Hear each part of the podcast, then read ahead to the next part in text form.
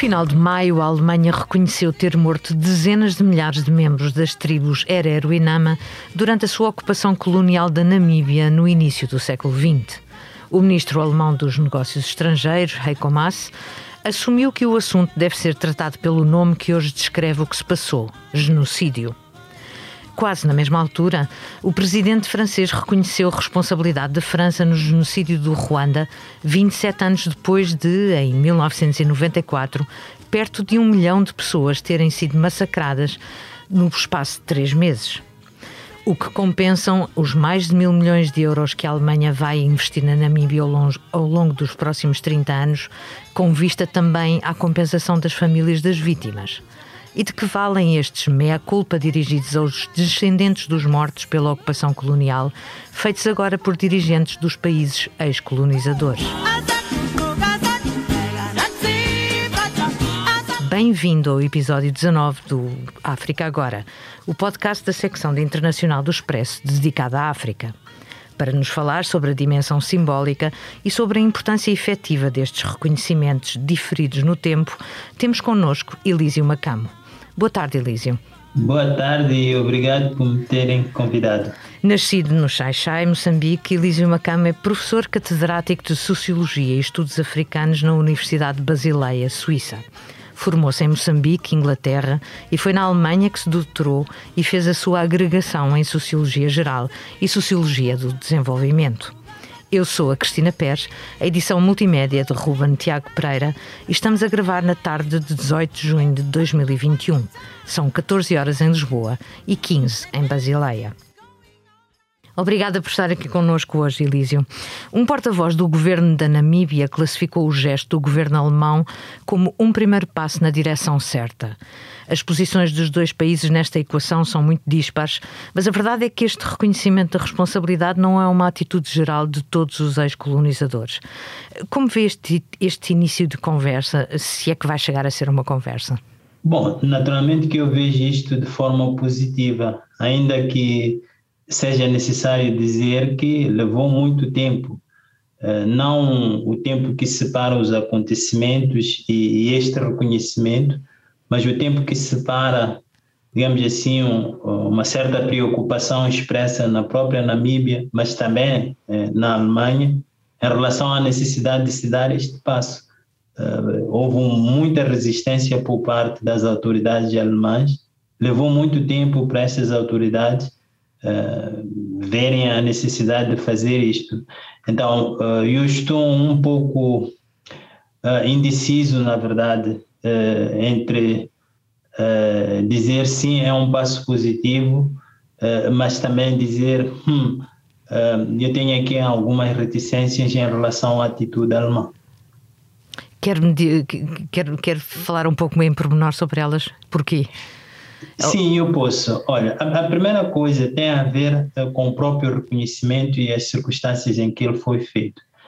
Uh, é um acordo entre o governo alemão e o governo da Namíbia, uh, o que faz com que, de facto, este reconhecimento não tenha uma componente que tenha como objetivo também fazer reparações individuais que uh, poderiam fazer sentido, uh, dada a natureza uh, dos acontecimentos que estão aqui em jogo. Então, é um arranjo entre os dois governos. Esse é o primeiro problema. O segundo problema é que é, é, como se a Alemanha, ao fazer esta oferta de, destes valores que são muito altos, é como se ela estivesse a dizer que, bom, desta maneira, uh, nós uh, praticamente saldamos a nossa dívida de consciência em relação àquilo que aconteceu. Quando, na verdade, o problema para mim, no caso da Alemanha, mas também no caso de todas as potências colonizadoras, o problema não é tanto de pedir desculpas aos africanos, de pedir desculpas, neste caso, à Namíbia. O problema tem a ver com o que a colonização e os extremos da colonização uh, têm a ver uh, com o compromisso que os europeus têm com a sua própria cultura, com seus próprios valores. O que a violação desses valores significa hoje uh, para os europeus. que consequências é que isto vai ter na Alemanha em relação à discussão que se faz sobre o passado colonial, a discussão que se faz sobre a relação com a, com a África e a discussão que se faz na Alemanha hoje sobre aquilo que se considera ser a, cultura ocidental e os valores ocidentais. E isto não me parece estar acautelado na forma como o governo alemão está a lidar com este, eh, este assunto. E tudo isto, Cristina Pérez, acontece eh, dentro de um contexto extremamente problemático, uma história muito feia de como a Alemanha lidou com este problema. Em 2004, uma ministra da Cooperação, Victor Extel, eh, que foi à Namíbia, fez um discurso e pediu desculpas pelo genocídio. E logo a seguir, o governo alemão distanciou-se desse pedido de desculpas e disse que ela tinha dito o que ela disse uh, a título privado e não como ministra da cooperação. No mesmo ano, uh, eu como membro da Associação Alemã de Estudos Africanos, da direção dessa associação, estive envolvido na organização da conferência dessa associação, que teve lugar na Universidade de uh, Goethe, em Frankfurt.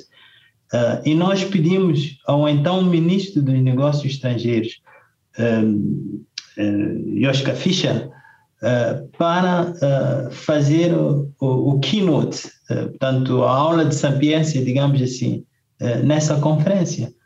e ele aceitou. E nós aproveitamos dizer que ele poderia aproveitar aquele momento para dizer alguma coisa sobre o genocídio. E genocídio. E quando nós fizemos esse pedido, ele retirou a sua participação.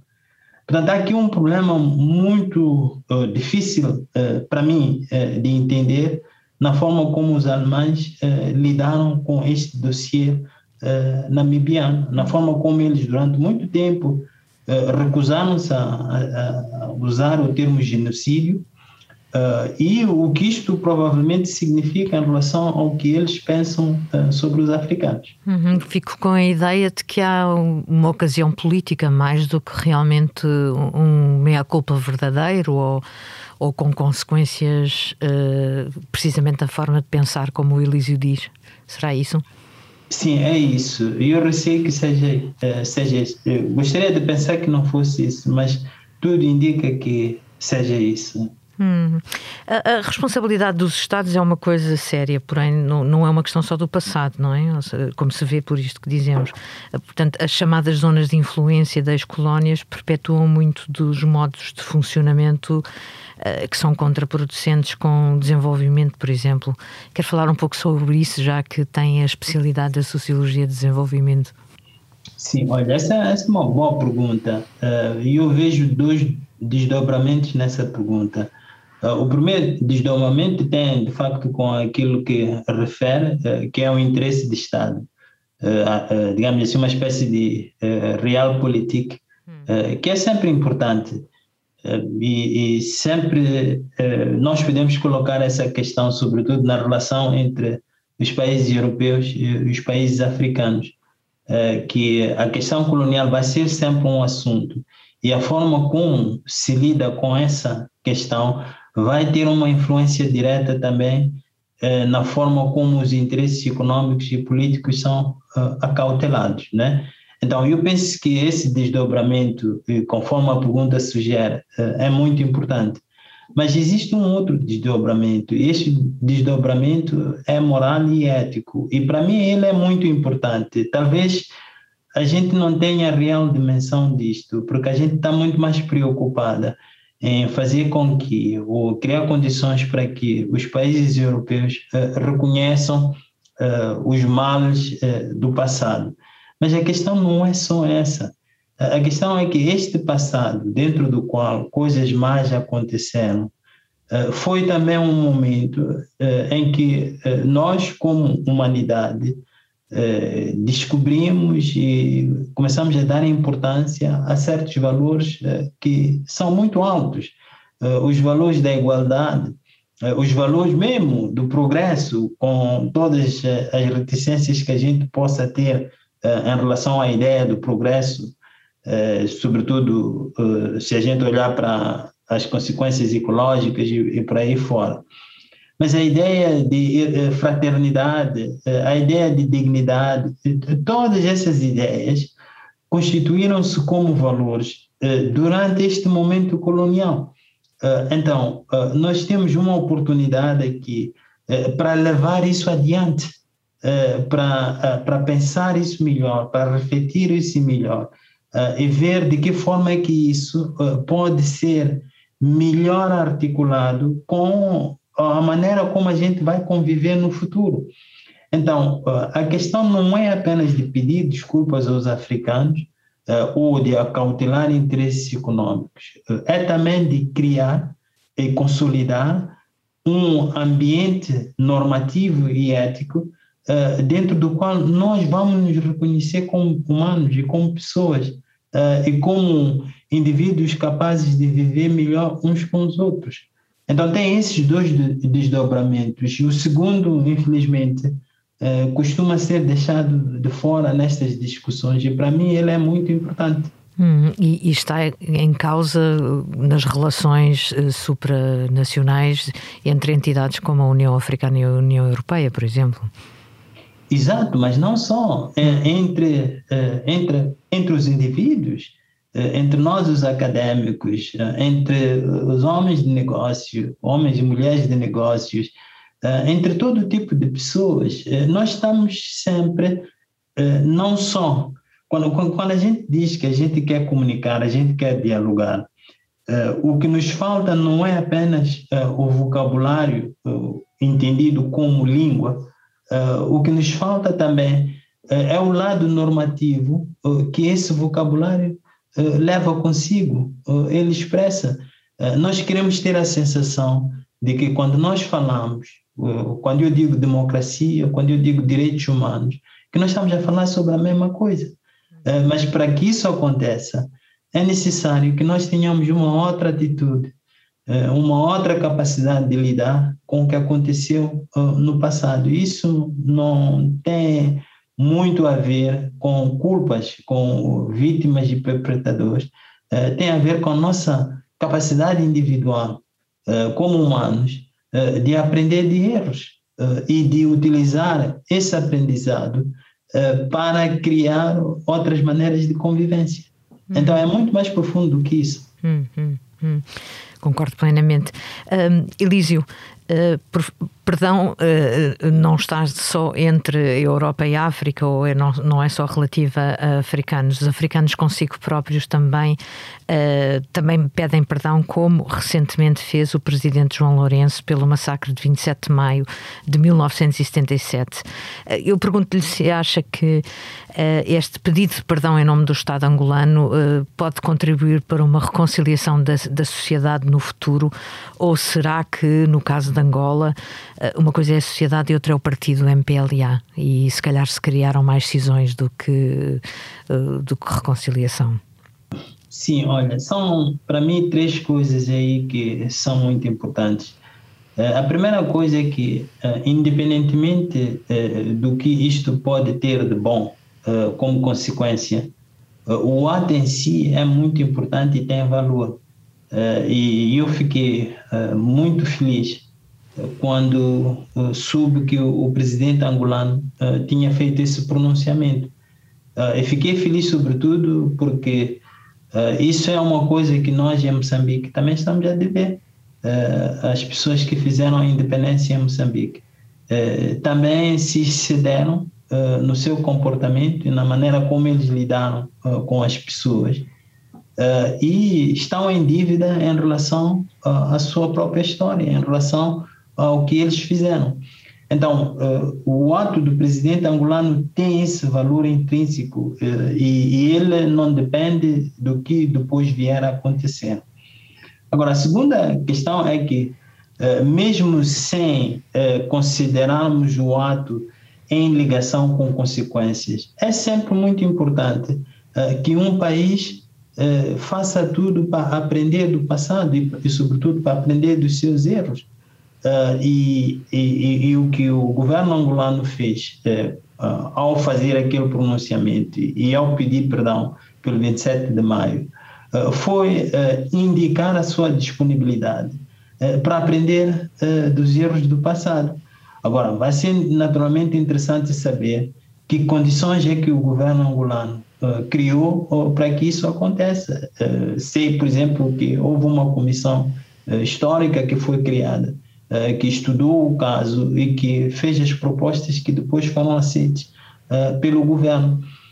mas agora, o que vai acontecer depois disso aí? Como é que isso vai se traduzir, por exemplo, nos currículos escolares? Como é que isso vai se traduzir eh, no próprio sistema político, porque, apesar de tudo, eh, Angola continua com eh, os defeitos do sistema político que tornou o 27 de maio possível. Tanto o peso enorme que um partido político tem na sociedade angolana. Então, esse é um segundo aspecto que me parece muito importante. O terceiro aspecto é geral e tem a ver com uma tendência que me parece legítima, né? ainda que problemática, de nós pensarmos que as vítimas só são certas pessoas, tanto os africanos, e os perpetradores são só os outros, os europeus. O que o caso angolano mostra é que esta equação não funciona assim tão, tão, de forma tão linear. E, e ainda bem que é assim, é, que mesmo a vítima é, tem, é, corre sempre o risco de se transformar num perpetrador. e que, portanto, não basta apenas encontrar os culpados e os não culpados, mas sim procurar sempre tirar ilações do que aconteceu e do que tornou possível que essas coisas acontecessem. Uh, os uh, grandes problemas uh, que nós temos em Moçambique e, e, Angola em relação ao nosso passado têm justamente a ver com o fato de certas pessoas terem acreditado saber o que era bom para as pessoas e saberem o que era necessário fazer para que toda a gente fosse feliz. e foi na base dessa convicção uh, que, que se, se deram no seu comportamento. Então, nós precisamos ter cuidado também em relação às boas intenções. Uh, os crimes, as, as atrocidades, não são sempre é, cometidas pelos maus. É, são, são muitas vezes cometidas é, por pessoas bem intencionadas. Hum. Elísio, há, há, portanto perdões, mais perdões que deveriam ser pedidos pelos dirigentes em, em vários países. E também estou a pensar, como, como referiu, neste, dos dirigentes pós-coloniais que correram o risco, como disse, ou não cederam à tentação de abusar, de desbaratar recursos recursos ou de os assambarcar, por exemplo. Eh, eu gostaria que falasse um pouco de, de, do caso de Moçambique, por favor. Bom, aí eu penso que eh, seria necessário fazer uma distinção, né? Eh, uma coisa é tomar decisões que tenham a ver com o sistema político, com a gestão econômica e no contexto dessa tomada de decisões uh, por exemplo, um, uh, cometer erros. Uh, isso é normal, né? porque afinal nós somos humanos e errar é humano. Então, eu não havia de colocar um grande peso nesta, nesta primeira questão. Agora, a segunda questão tem a ver com o que diz respeito à dignidade humana. Hum. Eh, as decisões que eu tomo e o efeito que elas têm na preservação, eh, na, na, na manutenção, na promoção e na proteção eh, da dignidade humana. E os, os problemas que me preocupam mais a este nível estão relacionados com isso. Por exemplo, em Moçambique, a forma como nós declaramos, proclamamos a independência foi para mim, e eu sei que estou a falar de uma forma controversa eh, e que eh, não há muita gente que concorde comigo a este respeito em Moçambique, eh, mas a proclamação da independência em Moçambique foi uma traição de toda a luta anticolonial, porque fez da independência refém de um projeto político particularista, o projeto político da FELIM, uhum. quando na verdade a luta anticolonial não era pelo projeto político particularista da FRELIM, mas era uh, pela recuperação da dignidade de todos os moçambicanos, independentemente das suas preferências políticas. Então, fechou-se o sistema político nessa crença e aqueles que não encaixavam uh, dentro desse projeto político foram praticamente declarados ou traidores ou, ou simplesmente não moçambicanos. Então, isso para mim é, é, é, praticamente é, desfez é, todos os ganhos da luta anticolonial. De modo que aí, de facto, há uma grande responsabilidade, sobretudo das novas gerações de, políticos moçambicanos. E nós temos um, um, um, presidente agora que pertence a uma nova geração. Uhum. É um presidente que, bom, pelo menos teoricamente, não participou diretamente na luta armada de libertação nacional. Então, é um, é um presidente que tem a responsabilidade, na verdade, eh, de voltar a olhar para o que aconteceu em 75, 74 e 75, eh, e procurar saber eh, como pode corrigir os excessos de modo a que o, o nosso processo de, de, de nos transformarmos em Estado-nação uh, volte aos, aos carris e, e, e continua a consolidar-se. Né? Então, para mim, isto é muito, é muito importante e, sobretudo em Moçambique, e infelizmente não está a acontecer. Uhum. Uh, uh, Elísio, estamos a chegar ao final do nosso tempo. A última pergunta do África Agora é sempre a mesma. Se pudesse viajar livremente para onde quisesse, já a partir de agora, para onde iria e porquê? Bom, é claro que eu iria para Moçambique. iria para Moçambique por, por causa da Covid-19, já não vou há muito tempo, né? Estou com muitas saudades. Uh, gostaria de estar lá uh, também para sentir o país. Uh, nós estamos a atravessar um momento muito difícil, Cristina. Um, com a violência em Cabo Delgado, uhum.